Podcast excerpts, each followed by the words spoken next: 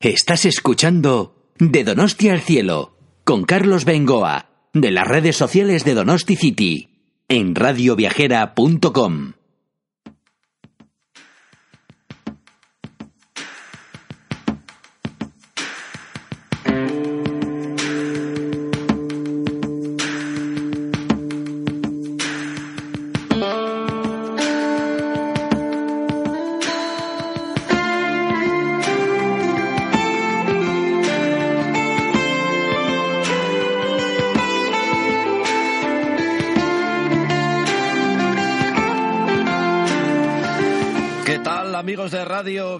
¿Qué tal estáis? Un saludo a todos. Un saludo de Carlos Bengoa en nombre de todos los que componemos el equipo de las redes sociales de Donosti City. Y como siempre es un placer estar con todos vosotros en este programa online, en esta emisora pujante del mundo de los viajes. Eh, hoy le he dejado aparcada a nuestra mascota Gaby. La semana pasada hicimos un reportaje desde un centro para las aves migratorias, precisamente. Recordaréis si nos escuchasteis que hicimos un programa desde el Urdaibai Beer Center. Bueno, allí entre que conoció a unos y visitó a otros, pues se nos ha puesto malita, no sé si de comer o de hacer alguna otra cosa propia también de las aves. No nos vamos a engañar. Acaba de terminar aquí en San Sebastián, aunque con esto de los podcasts, en el momento que nos escuchéis, pues lo mismo ha pasado ya mucho tiempo, ¿no? El Congreso San Sebastián Gastronómica. Eh, la referencia mundial a nivel gastronómico y un evento importantísimo para nuestra ciudad. Así que hoy y en el próximo programa también le vamos a sacar jugo al tema. Y en concreto, hoy os vamos a hablar del mundo de las ostras. Eh, una marca muy reconocida a nivel mundial, dicen que es la mejor marca de ostras, Amelie. La perfección Amelie. Así rezaba su eslogan en el stand correspondiente y en las charlas que ofrecían en esas maravillosas ponencias pues es como llaman ellos, es su eslogan, a este mundo de las ostras. Vamos a hablar con el chef ejecutivo de Amelie, eh, David Molinero, y aprovecharemos también para hablar con el chef del restaurante Ronin 47 de Madrid, Daniel Gracia, que bueno, ha hecho auténticas virguerías, no ya con las ostras, sino con las salsitas que le ponen. Es un experto en materias japonesas y bueno, bueno, nos van a hablar muy bien no solo de las ostras, sino de todas las recetas para que vais, vayáis sacando ya sabor a lo que vamos a hacer en el día de hoy. Y otros dos temas que vamos a tocar ya más propios de nuestra ciudad. La Ruta 25, una ruta ciclable, una ruta muy interesante, creo que a nivel turístico puede ser un acierto. 25 kilómetros por todo el anillo de la ciudad, viendo iconos, barrios, puntos de observación eh, muy interesantes de San Sebastián. Hablaremos de este tema con nuestro amigo Jesús María Alquézar y después otro buen amigo, Carlos Pérez Olozaga nos va a hablar no solo también un poco hilando el tema de la bicicleta, sino de otros aspectos de nuestra ciudad, planes, excursiones para adultos, porque claro, ya empezamos a entrar en una edad y a lo mejor no estamos capacitados para hacer algunas cosas, pero sí que hay un sinfín de opciones, cursos, talleres, aulas y excursiones en definitiva para divulgar y para conocer nuestra ciudad y sus alrededores. Todo esto en nuestro programa de hoy, de Donosti al cielo, así que si queréis nos acompañáis en los próximos 40-45 minutos.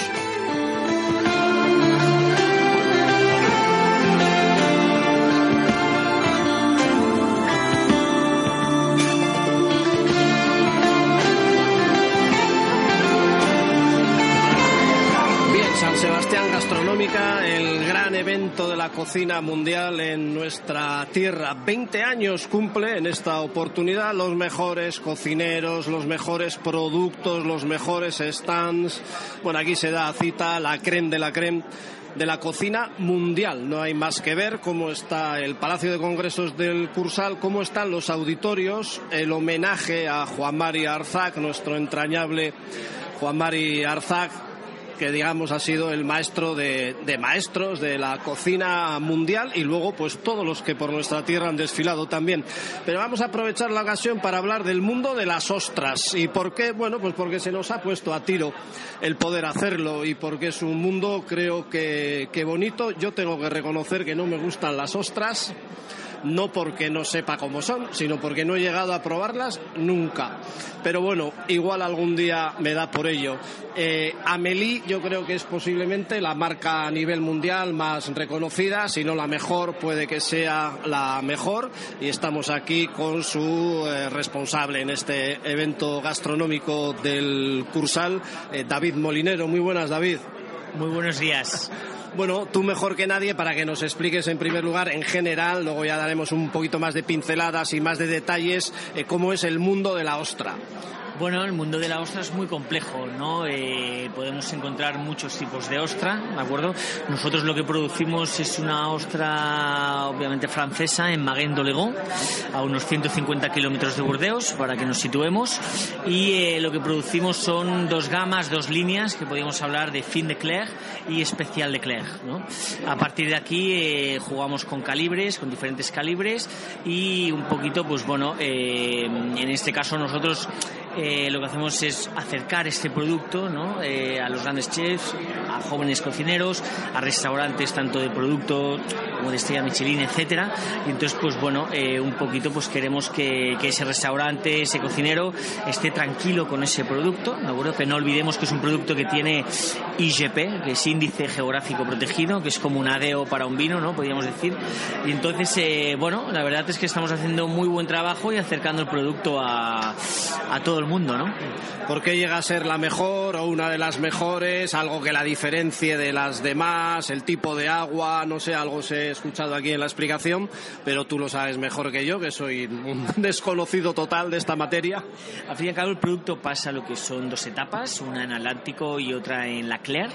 Una Claire, para que nos situemos, es una antigua piscina romana habilitada para el affinage del producto, ¿no? Entonces podríamos decir que es la etapa más importante, más que nada porque encontramos lo que son aguas caudalosas, perdón, aguas muy frías y también encontramos lo que es un seguido de fitoplancton, algas marinas, eh, quiere decir, una serie de nutrientes que son claves para eh, el desarrollo de la ostra y sobre todo para eh, el sabor, el sabor aquel que te perdura durante unos 10-15 minutos. ¿no? Entonces decimos que es una de las mejores ostras porque así lo han corroborado eh, una de las personas, por ejemplo, que tengo a mi lado, que es Borja Gracia, Borja García, perdón, y, y la verdad es que bueno, trabajamos mucho en él, trabajamos mucho también en la marca y trabajamos mucho en el servicio.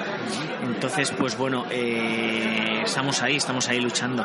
Bueno, cuéntanos qué es para vosotros el haber venido a este congreso, si verdaderamente es de lo mejor a nivel mundial de toda la cocina, no por el hecho de que estemos en San Sebastián y tengas que quedar bien, ¿eh? Y que habéis ofrecido aquí en diferentes eh, ponencias, bueno, actos, charlas, no sé, a todos los amantes de las ostras. Bueno, un poquito lo que hemos querido hacer, aprovechando los 20 años también, ¿no? Y aprovechando que aquí te paseas y quizás se te cruza Dani García, quizás se te cruza, pues bueno, decir, eh, auténticos cracks de la cocina, ¿no? Eh, hemos querido también hacer una línea en cuanto, en cuanto a, a, recetas, ¿no? Durante los tres días hemos contado con diferentes chefs, hoy en este caso hemos contado con Borja Gracia, de, de 47 Ronin en Madrid, entonces hemos seguido una línea un poquito de los cinco sabores, ¿no? De lo que es el, el ácido, el dulce, el amargo, ¿no? Eh, llegando hasta el final, un poquito que es lo que se llama el, el umami, que, que, lo podrás eh, explicar mejor Borja, pero al final hemos, hemos, hemos querido, o sea, querido aportar un concepto más hemos querido establecer una sinergia entre el producto y, como siempre yo digo, la persona más importante, que es el chef y en este caso el restaurante, y hemos querido potenciar esa parte, ¿no? La persona que está detrás. En este caso, pues es Borja, Borja García hoy. Y entonces, pues bueno, eh, él os podrá explicar, como ya he dicho, qué es lo que hemos querido hacer, ¿no? A nivel gastronómico. Y entonces, pues nada, muy, muy contentos. Bueno, preséntanos entonces a este maestro de las ostras, ¿no? Bueno, a ver, yo lo conozco desde hace un tiempo.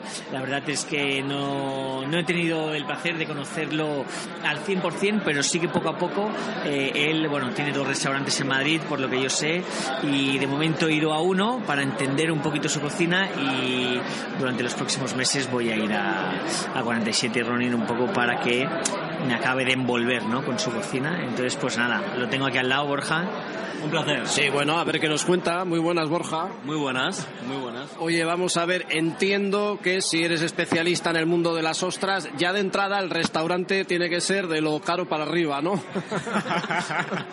Esa pregunta es a tradición. ¿eh? No, mira, eh, realmente yo creo que el buen producto hay que venderlo al, al precio que tiene. O sea, esto lo decía ¿no? Lo decía Joel Robuchon, lo decía hace un par de años cuando vino a visitarnos a Madrid, ¿no? Que, que él nunca había puesto un límite al producto y al precio del producto. Es verdad que los tiempos que corren hay que tener cuidado, porque el cliente, oye, tienes que darle lo que, lo que paga, pero realmente no es un producto... Eh, yo creo que Amelia hace muy buen trabajo y no lo cobra tanto como podría, ¿no? Yo creo que al final no hay mucha diferencia entre una ostra mala y buena en precio y es más el criterio de elegir la correcta, ¿no? Que eso ya pues depende de nosotros. Yo no me gustaban las ostras, me pasaba como a ti. Ah, mira. tenía, o sea, la había probado alguna vez, hasta que, bueno, por un lado en Japón las probé fritas, pero en crudo seguían sin gustarme. Y cuando eh, probé a Meli la primera vez, me, me, gustó mucho. Me gustó, o sea, de repente entendí muchas cosas que no había entendido con la ostra nacional. Y es que la carnosidad que tiene es diferente, ¿no? A mí no me gustan las ostras que son muy, muy, muy salinas y que son muy gelatinosas. Y esta es más carnosa y está más refinada. Entonces, al final, para mí como chef, es un, un, un lienzo que me permite trabajar más con ella. Cuando una ostra tiene muchas aristas y es muy compleja, es difícil domarla, ¿no? Pero esta ostra es mucho más agradable, se presta mucho más. Y hoy lo que veníamos a hacer era trabajar con el umami, como decía David, que es, una, es muy interesante para la ostra en particular porque eh, no tapamos el sabor de la ostra, sino lo que hacemos es hacer infusiones ¿no? y salsas muy básicas que lo que hacemos es de alguna manera mejorar o enaltecer propiedades que tiene la ostra, matices de sabor, pero sabe a ostra y sabe a mar, que es lo que tiene que saber una ostra al fin y al cabo. Pero a ver, una cosita. Eh, mm, todo el mundo me dice, los que son amantes de comer ostras, que yo ya digo que no he comido hasta ahora, eh, que sabe muchísimo a mar. Eh, que es como si te metes un bocado de mar en, la boca. A eso le añadís encima más salsas, dices que para reforzar. Mm, cuéntanos un poco mejor por qué hay que reforzar lo que ya de por sí viene con mucho sabor, a mar. Correcto. Eh, por un lado, me gustaría matizar que los chefs, y los chefs normalmente hablamos de sabor a mar, pero hay sabores a mar que nos transmiten mar y que son completamente diferentes. Un erizo de mar y una ostra, por ejemplo, son dos sabores potentes a mar, o la cabeza de un carabinero, ¿no? Y no tiene nada que ver ninguno de los tres. Y los tres te están transmitiendo una potencia de mar y de yodo importante. Nosotros cuando hablamos de mar hablamos de que es un sabor yodado, ¿no? De que al final nos transmite, pues cuando estás en el mar y tragas un poquito de agua que dices, ¿no? Sí. Me siento revitalizado. ¿No? De alguna manera. La ostra natural, si encima es de la calidad que tienen estas ostras, se pueden tomar y no necesitan nada más. Como mucho, pues la mignonette que, que le dan en Francia. Un toque avinagrado siempre matiza, ¿vale? Siempre aporta un punto de acidez extra, ¿no? Que le viene muy bien a la ostra. Todo lo que es acidez, normalmente, medida, le viene bien.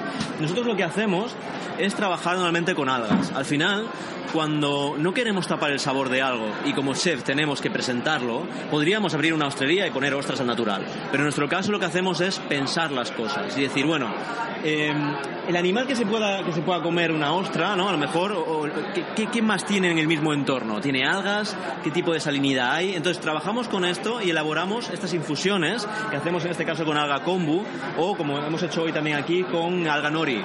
Y lo que añadimos son pequeños matices, pues el ahumado que tiene el alga nori o ese sabor eh, indefinible, lo que decimos siempre como umami ahora, pero que en el pasado simplemente era como rico, que era eh, el umami que aporta la alga kombu. Y siempre con ese hilo conductor de sabor a mar.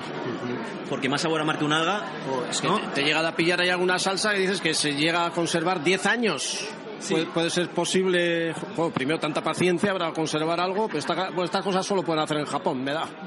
Sí, los japoneses son personas que además eh, deberíamos aprender mucho de ellas porque son personas que... Eh, se dedican toda la vida a hacer lo mismo y entonces lo perfeccionan, ¿no? Es una cosa que aquí en España nos piden a los chefs que seamos un poco maestros de orquestas y hagamos de todo, ¿no? En Japón la gente se especializa. Esto normalmente, lo de las salsas maceradas viene del mundo del sushi, del sashimi, cuando las salsas nigiri con las que han visto alguna vez, ¿no? Cuando pincelan ese nigiri al final de todo, esa salsa puede llevar una, madura, una maceración de hasta 10 años, incluso más, ¿no? Y esto al final lo que hace es que potencia los sabores. Los japoneses son un poco metódicos con ese tema. Oye, muchas gracias a los dos por esta clase magisterial que nos habéis dado del mundo de las ostras y encantado de que hayáis pasado por los micrófonos de radio viajera. Gracias. Gracias. Hasta luego.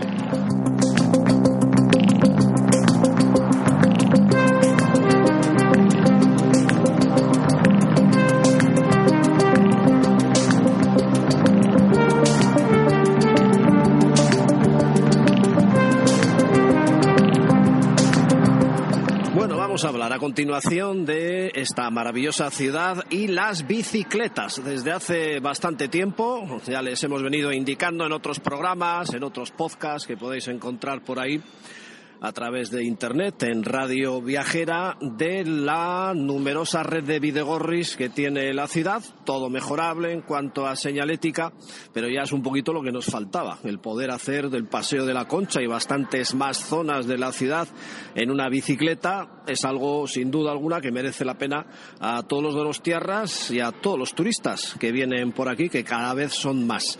De un tiempo a esta parte se ha inaugurado lo que se llama la Ruta 25 ya digamos una ruta más marcada, eh, más para ver muchas cosas, iconos, barrios de la ciudad y al mismo tiempo hacemos deporte, porque claro, no dejan de ser 25 kilómetros, en lo que puede ser un atractivo también para el visitante que a su vez sea amante de andar en bicicleta y hacer recorridos en la bicicleta, como digo. Bueno, como de estas cosas de la ciudad, de excursiones, de la bici, sabe mucho, muy buen amigo Jesús Mari Alquézar, al que ya hemos escuchado en otros programas precisamente hablar de la bicicleta.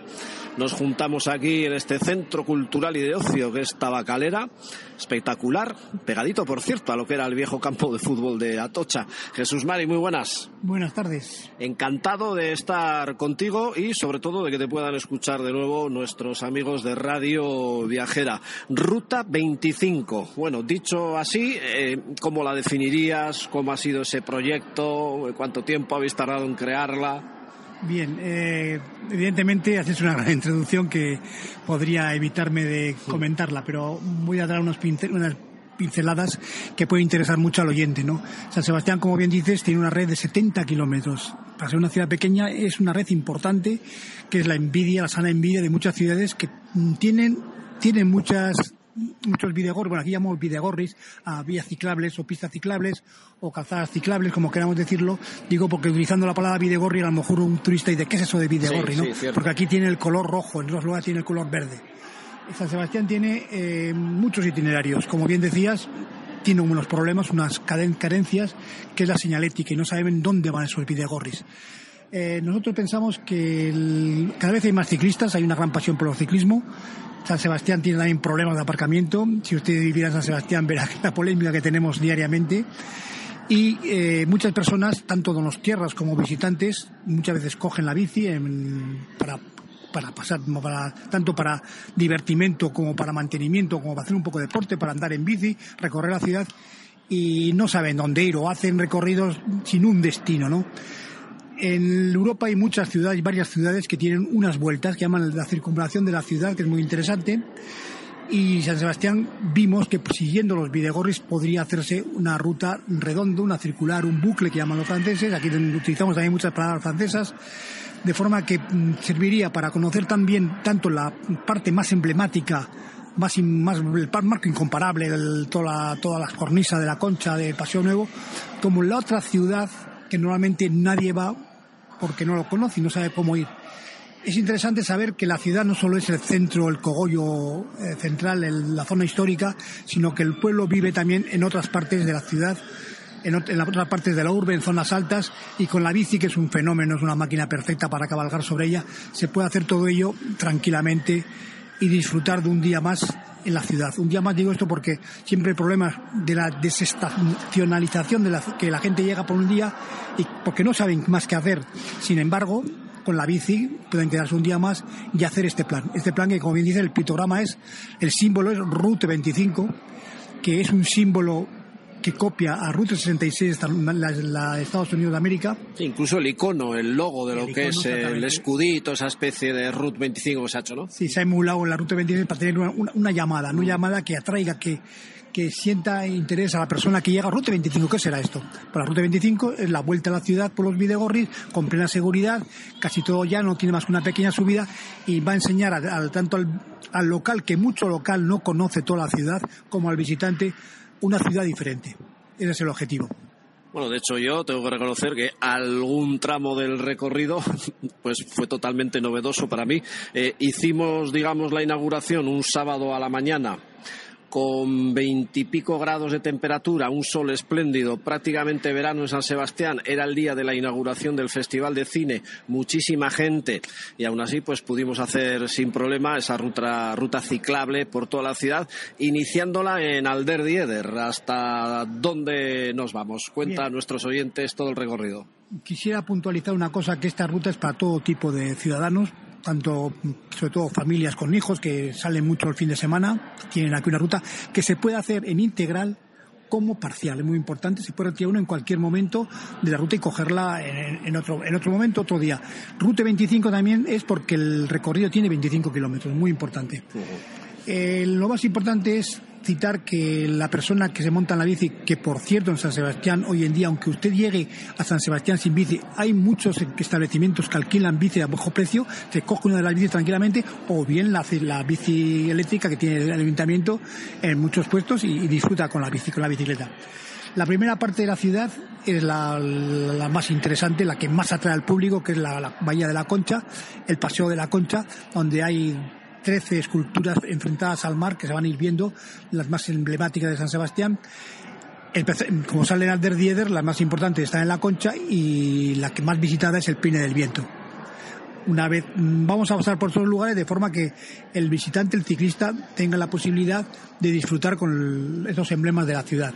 Y de allí eh, vamos a ir circunvalando la ciudad por zonas muy interesantes, como son la parte del barrio de la Antigua, también uno si se quiere retirar puede entrar en algún momento a la parte romántica, está lo de la concha, que decir, cada cual luego escoge la ruta que él quiere y, vamos a ir interesante saliéndonos de la ciudad para atravesar un lugar muy, muy caprichoso que es un túnel, un túnel de antiguo tren que es el túnel de Morland, que atraviesa la ciudad de oeste a este para llegar hasta el campo, hasta el nuevo campo de Anoeta. Otro atractivo que tiene, porque normalmente cuando vamos a, unos, a cualquier ciudad, los que somos aficionados al fútbol nos gusta ver cuál es el estadio, ¿no? El estadio Wembley, el estadio Stratford, el Nou Camp, en fin, y ahora eso es muy atractivo, el nuevo campo de Azocha, el, perdón, el nuevo campo de Anoeta. De Anoeta, que se le da la vuelta entera para luego por Amara Nuevo entrar en la, digámoslo así, nueva zona de Ribe, relativamente nueva zona de riberas de Loyola, preciosa, junto al río Urumea. Exactamente, antes la ciudad vivía de espaldas al río, hoy en día ya se acerca al río. Y vamos a atravesar todo, también por el Videgorri, todo el río Urumea, una parte preciosa, entrando al emblemático y populoso barrio de Loyola, donde está, donde está todavía el cuartel, el cuartel que mejor muchos oyentes que son, que son españoles se acordarán que han hecho allí el servicio militar, aquel servicio militar famoso. Y de allí vamos a hacer, vamos a visitar un parque, un parque que es el de los más bonitos de San Sebastián, una gran recuperación que se hizo de un parque que estaba perdido totalmente, deteriorado, que es el Parque de Amechagaña, una pequeña subida, una preciosa subida, un pequeño turmalet para asomarnos a un mirador que tiene una perspectiva totalmente diferente de la ciudad. Ese parque es uno de los desconocidos de la ciudad. Decías antes que hay muchos ciudadanos que desconocen parte de su ciudad.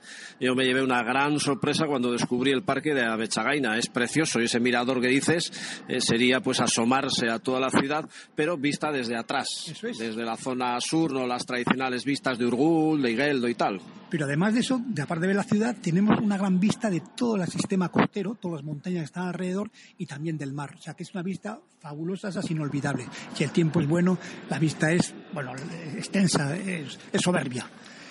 Y de ahí ya, después de atravesar todo el parque, por decir que entramos en una zona verde de la ciudad, uno de los parques, como había dicho, está, como está lejos de la, no está lejos de la ciudad, porque hay autobuses, pero no, no tiene, no atrae a nadie, van muy pocas personas, está infrautilizado lamentablemente. Y de ahí ya, eh, por un barrio, un nuevo barrio, que es el barrio de Incharondo Sur, que tiene un videgorri perfecto, bien trazado, un ejemplo de cómo se hacen las, se deben hacer los videgorris en los barrios nuevos.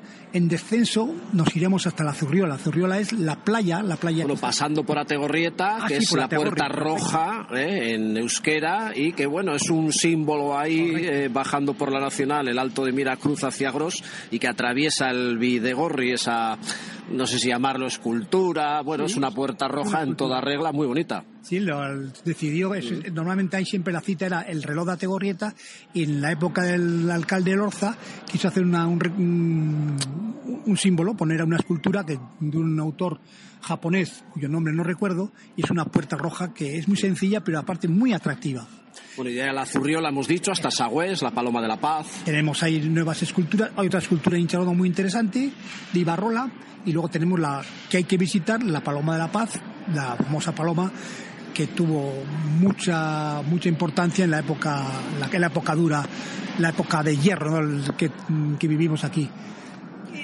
Eh, de allí ya volvemos a ir por todo el cursal vamos terminando y vamos a pasar por otra zona que es que, que es imprescindible rodeando el Monte Urgul que es el Paseo Nuevo. El Paseo Nuevo viendo siempre el mar con el horizonte, viendo la raya del horizonte, el océano como, como destino de visión eh, interesante para el ciclista para llegar al Aquarium, otro, bueno, a la parte final, donde también está la escultura, tenemos otra escultura importante de Oteiza, Casa Vacía. Sí, eso es. Escultura vacía. Escultura vacía Oteiza, interesante, son, enfrente teníamos, a, como hemos comentado antes, teníamos el Peine del Viento de Chillida, aquí tenemos la escultura de Oteiza, para allá, por el puerto, por el muelle emblemático, coqueto, increíblemente bello, con sus casitas pequeñitas, terminar de nuevo por el, por el puerto en, el Der en el ayuntamiento, porque al Der donde salimos es en la fachada del ayuntamiento y hemos completado 25 kilómetros. Pues un recorrido sencillamente antológico, una forma de ver toda la ciudad, de conocer iconos, de conocer barrios emblemáticos. Yo sí eché en falta, hombre, me imagino que todo irá llegando con esfuerzo de los políticos. Eh, ese icono que decíamos de Route 25, pues más frecuentemente con flechitas para aquí y para allá para que no se pueda despistar nadie. Claro, eso es algo obvio. Sí, están en un principio, hay que tener un poco de paciencia. Son un poco reacios a poner señaléticas en San Sebastián, no sabemos por qué, cuando hay en todas las ciudades, en todas partes donde hay una, circular. Circulares hay, por ejemplo, en Burdeos, en Estrasburgo, que yo recuerde, en Vitoria en Bruselas y todas tienen su señalética, que es una señalética oficial ya de, de, Europa, que no hacen nada de daño. Es más, Mm, también se han, se han confeccionado unos desplegables para que todo el mundo que llega a San Sebastián pueda tenerlo y pueda mm, ver cómo, por dónde va la ruta, están ya en las redes sociales, con el track para que los que tienen un GPS puedan seguirlo, aunque no nos gusta mucho ese sistema porque en lugar de ver el paisaje vas a mirar más al GPS que la ciudad. Entonces preferimos que haya señaletas. Estamos en ese trabajo. Y luego también hay una plantilla muy interesante a poner en el manillar de la bici si alguno quiere tenerla.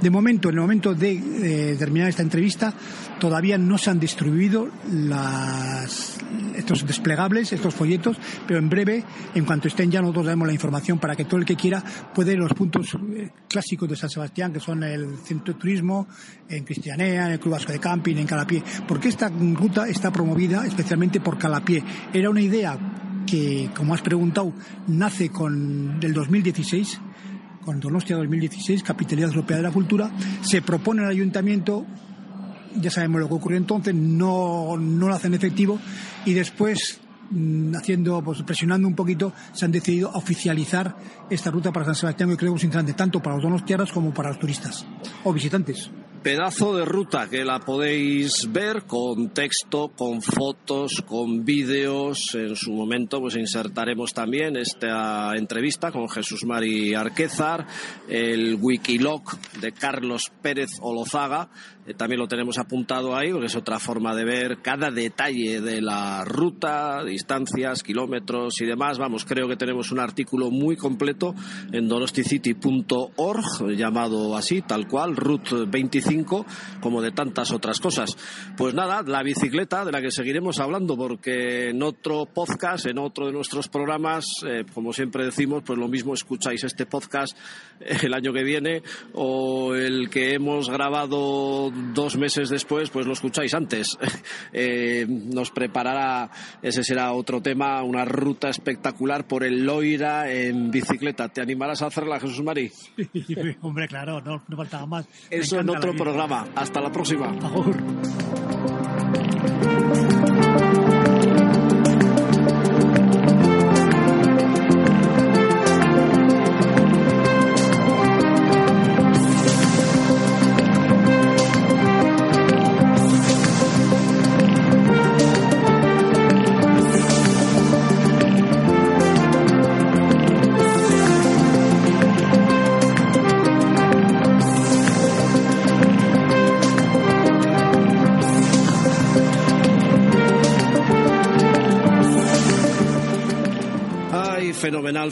Qué bonita está la ciudad. Ya sabéis, se nos gusta cuidar por el medio ambiente. ¿Cómo no? ¿Cómo no vamos a apostar por estas cosas cuando tenemos una ciudad tan hermosa? Paseando estoy de la compañía de mi gaviota, aunque la tengo andando en este momento porque he decidido ir a andar por la altura de Tabacalera. Voy a entrar precisamente en este centro cultural del que alguna vez ya os hemos hablado, un espacio espectacular lleno de cultura y como ya veo allí al fondo a mi buen amigo Carlos Pérez Olozaga, pues le vamos a hacer unas cuantas preguntas porque sé que es de los que se desvive no solo por la ciudad, sino por sus actividades y por el medio ambiente. Carlos, ven un momento por aquí. Muy buenas, Carlos. Eh, hola, ¿qué tal? Me vienes al pelo. Mira, estaba disfrutando de un paseo en estos momentos por Donosti que está preciosa, otoñal, pero muy buena temperatura. Se puede estar en este momento hasta en mangas de camisa, aunque luego igual el podcast eh, cuando sale en Radio Viajera, pues lo mismo nos están escuchando en pleno invierno o en un día caluroso de agosto, ¿no? Pero es lo que tiene la radio.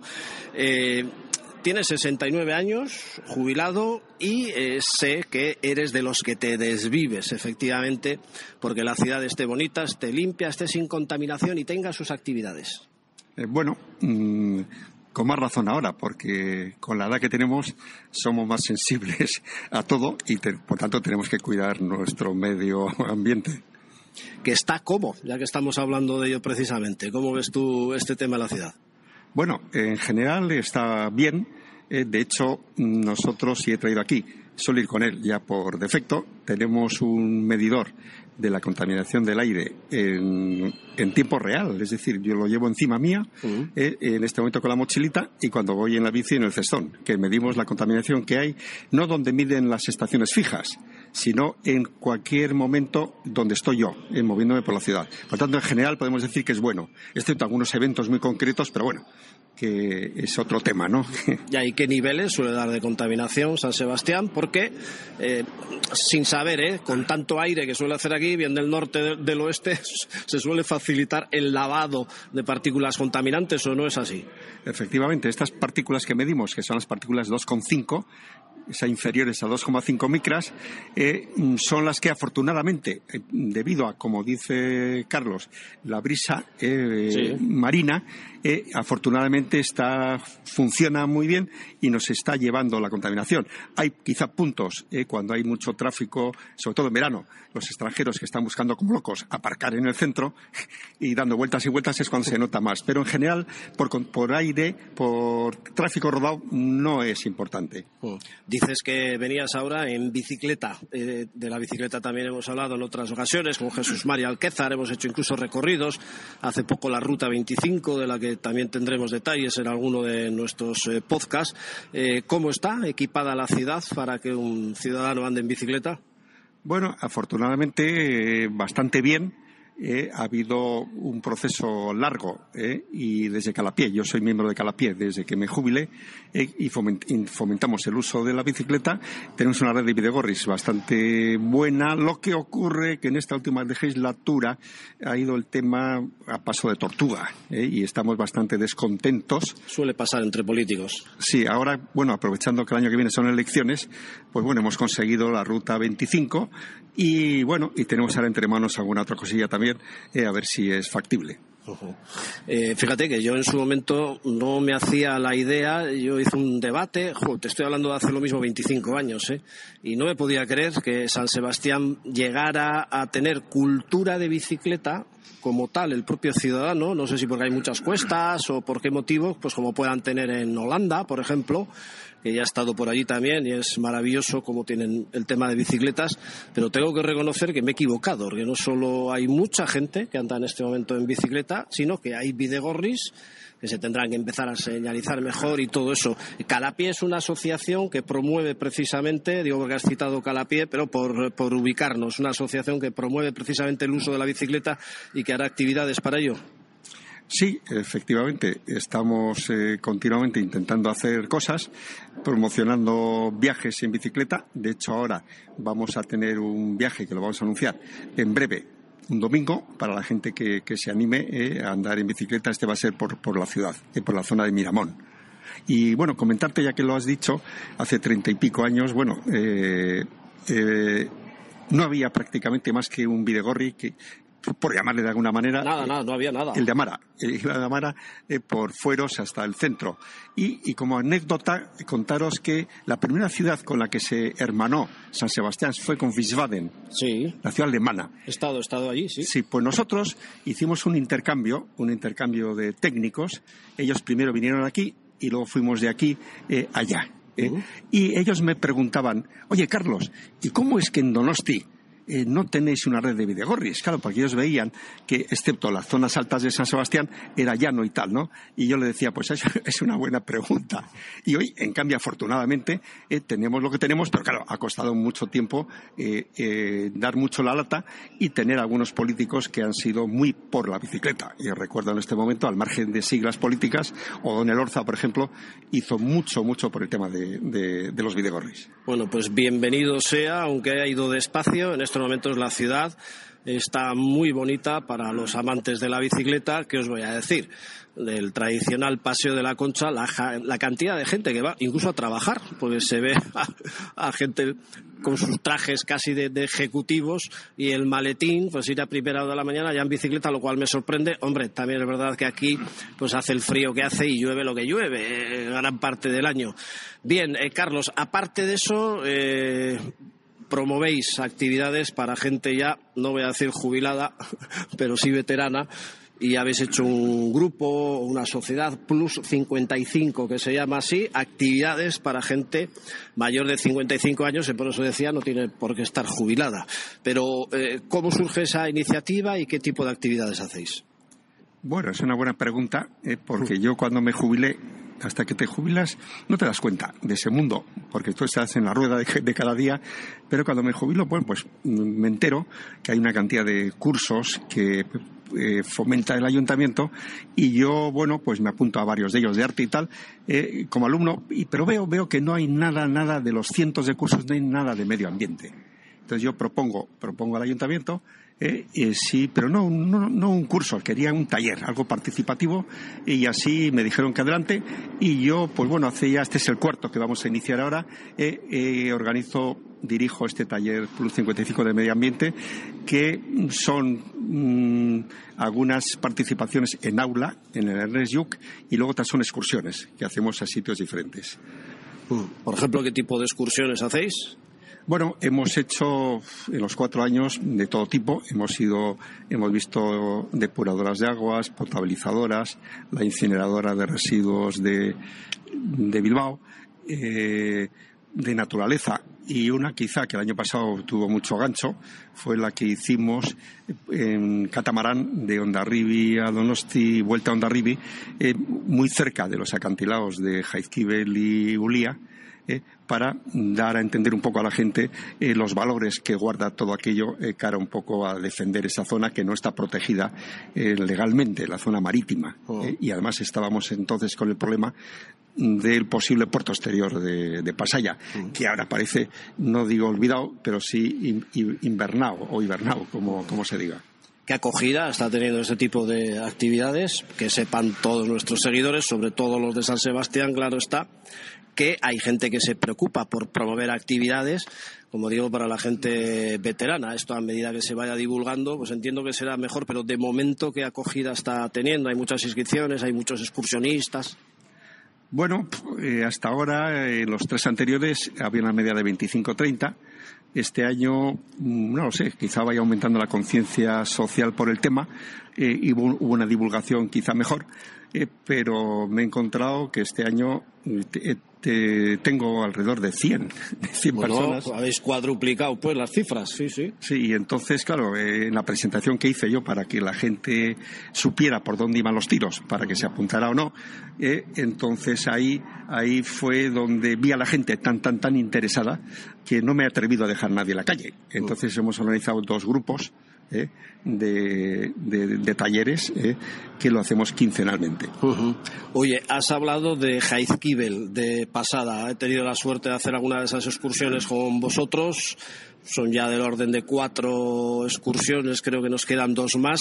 En nuestro blog donosticity.org, yo creo que son en este momento mis artículos estrella preferidos porque lo que hemos visto ahí no se puede contar en palabras. En consecuencia, yo os quiero invitar a todos los seguidores de Radio Viajera a que busquéis en donosticity.org, en su buscador, si es que han ido para abajo los artículos, eh, ponéis Heizkibel y ahí sale eh, sobre todo el material fotográfico y de vídeos de una zona que yo creo, aunque no entiendo estas cosas, que tiene que ser parque nacional y que en este momento está medio, medio ahí, un poquito protegido. ¿Qué es eso de Jaizkibel? ¡Qué maravilla es esa cadena montañosa que tenemos entre Pasay Iván y Ondarribia! Sí, mira, lo que has comentado a mí me ocurrió hace cuatro años. Yo hasta que me jubilé había una parte de Jaizkibel, que era de Guadalupe hacia Pasaya, que no la conocía apenas. ¿eh? Y entonces, como soy bastante aventurero, empecé a bajar por allí y a ver unas cosas increíbles, ¿no? Y fruto, fruto de eso es que hemos ido haciendo un grupo, un grupo, y el grupo que citas, eh, bueno, no para ti, para mí también ha sido un lujo, porque yo, aunque soy conocedor bastante de todo aquello, pero no al nivel de tres amigos ahora eh, que son Jesús María Alquézar, eh, Javier Michelena y Enrique Villafranca, conocedores de siempre, y, vamos a ver ya detalles, como decías, Carlos, eh, en esas cuevas. Y, y Beñar Virto. Y Beñar, Beñardo Virto también. Esos son, vamos, los alcaldes de Jaizkibel, ¿eh? qué maravilla. Me olvidaba de Beñardo, efectivamente, de jubilado Onda Rivitarra, y también es un fenómeno, eh, que conoce, aparte de las piedras, conoce la historia de todos los caseríos. Pero bueno, ¿cómo se puede definir al oyente lo que se encuentra en Jaizkibel? Insisto que en palabras es difícil. Buscad nuestras fotos, por favor. Pero, pero ¿Cómo describes tú eso ahora mismo en una, en una frase o dos? Bueno, increíble, ¿no? Y, impresionante, ¿no? Y además, eh, tan cerca de casa. Es decir, que, eh, yo a veces voy con, mi bici, eh, con la eléctrica, eh, ya para disfrutar de, la vida, y efectivamente hay todo tipo de cosas, porque hay cuevas, hay geoformas con unos coloridos, policromados, y además cada excursión que hemos hecho es absolutamente diferente. Parece que estás en, zonas diferentes y estamos en Jaizkibel y todo está en, cuatro kilómetros de litoral. Sí, bueno, hay que aclarar que son excursiones muy difíciles a las que es necesario totalmente ir con guías expertos como los que hemos ido citando y que solo no se puede hacer, que los caminos son realmente imposibles. Pero una vez se llega Oh, madre mía lo que nos encontramos. Eh, hablábamos también eh, de catamarán. Eh, dentro de poquito vais a hacer una excursión. Aunque repito esto de los podcasts, la excursión ya se ha podido hacer, o igual nos estáis escuchando dos años después de hacer la entrevista por el geoparque desde Zumaya hasta Motrico. A mí eso es algo que me priva. Otra excursión muy bonita en catamarán de las muchas que tenéis planificadas. Bueno, efectivamente, una excursión eh, que hacemos para complementarla del año pasado. Esta es en catamarán, saliendo del puerto de Donosti. Eh, vamos hasta Deva Motrico, vamos a ver todo el flitch eh, de toda esa zona eh, y es también visita guiada. Es decir, aquí llevamos de guía pues, a un geólogo conocedor de todo esto, que es Chema Hernández, director de Cristina Nea. Bueno, y termino ya, ¿eh? Con el tema de las bicis eléctricas, que también controlas, se empiezan a poner de moda, eh, no dejas de pedalear, pero también es verdad que vas más deprisita. Bueno, esto para mí ha sido... ¿Termina de cuajar eso? Bueno, eh, no ha hecho más que empezar. ¿eh? Yo fui de los amigos que tengo por aquí conocidos, el primero que me inicié hace cuatro años. ¿Y por qué? Eh, yo fui cicloturista de joven, pero yo no quería andar por las carteras, yo quería acercarme a la naturaleza con, con la bici eléctrica. Y en este momento, pues me estoy moviendo por parajes absolutamente no sé, impensables hay veces, llevas GPS y todo eso, pero hay veces que fallan los mapas y, te toca igual una senda que tienes que ir tirando de la bicicleta, de los veintipico eh, kilos que tiene la bici. Pero es, para mí es una forma de acercarte a la naturaleza y recorriendo pues cinco veces lo que haces a pie. Por tanto, en un día, eh, fíjate lo que puedes hacer. Yo todo esto lo solo yo, para la gente que pueda estar interesada, solo publicar en un en Wikiloc, es una aplicación, eh, y ahí describo un poquito, pues bueno, lo que he visto, lo que hago, etc. Dime, dime cómo viene esa aplicación de Wikiloc, como Carlos Pérez Olozaga, ya la encontramos así. Sí, pues entrando en Google, eh, eh, ponéis Wikiloc eh, y entonces poniendo mi nombre y dos apellidos, Carlos Pérez Lozaga, ahí tenéis mis trescientos y pico tracks en rutas pero yo ahí es muy importante Wikiloc y lo hace poca gente, porque hay gente que no describe nada, entonces sale solamente el mapa. Eso vale para muy poco, porque primero tienes que decir cómo es de dificultad la ruta que has hecho. ¿Por qué? Porque puede ser gente pues, para expertos, como antes tú decías, o puede ser para ir con la familia o con críos, ¿no? Eso es importante. Y luego decir qué es lo que vale la pena de esa ruta que haces. Eh, pues si es el acantilado, si es un valle, si es la regata, si es. Eh, por tanto, yo creo que es importante la descripción eh, de, esa ruta que, has hecho. Pues fíjate de todas las cosas que hemos hablado en 15 minutos. Bueno, vamos a echar un cafecito por aquí. Muchas gracias, Carlos. Enhorabuena por todas esas iniciativas que hacéis para divulgar, en definitiva, y dar a conocer a través de actividades y otras cosas la ciudad San Sebastián. Hasta cuando quieras, Carlos. Vale, gracias. Hasta luego.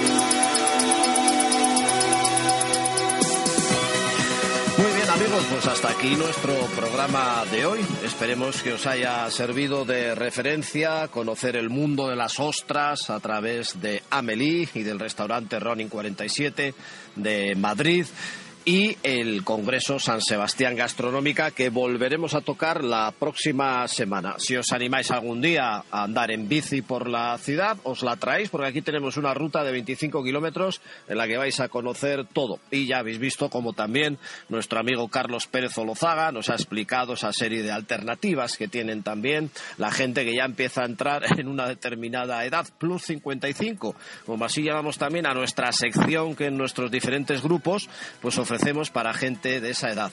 También tenemos planes para niños, ¿eh? no os lo perdáis, que hay un sinfín de opciones en nuestra tierra para que las familias hagan con los niños y se lo pasen francamente bien durante el día. En el próximo programa vamos a seguir con San Sebastián Gastronómica, ¿eh?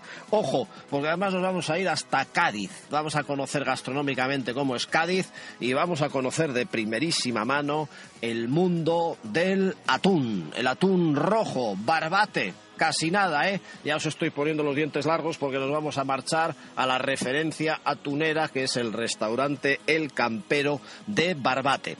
Nos podéis seguir en donosticity.org tenemos todas las redes sociales posibles, porque estamos en Facebook, en Twitter, en Instagram, en YouTube. Hacemos una sección en Teledonosti, en el programa Guipúzcoa Diario, para ofreceros planes, excursiones y las mejores fotos que vamos recibiendo. Y este programa de radio online en Radio Viajera, de Donosti al cielo. Un saludo de Carlos Bengoa. ¡Agur!